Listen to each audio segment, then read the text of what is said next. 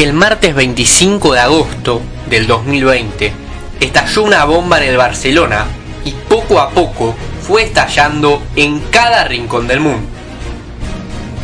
El mejor futbolista que seguramente viste amenazó con irse y dejar el amor de su vida. Algunos ya lo puteaban y otros todavía estábamos en shock. Parecía algo imposible hasta que vimos el tweet de Carles Puyol, el eterno capitán.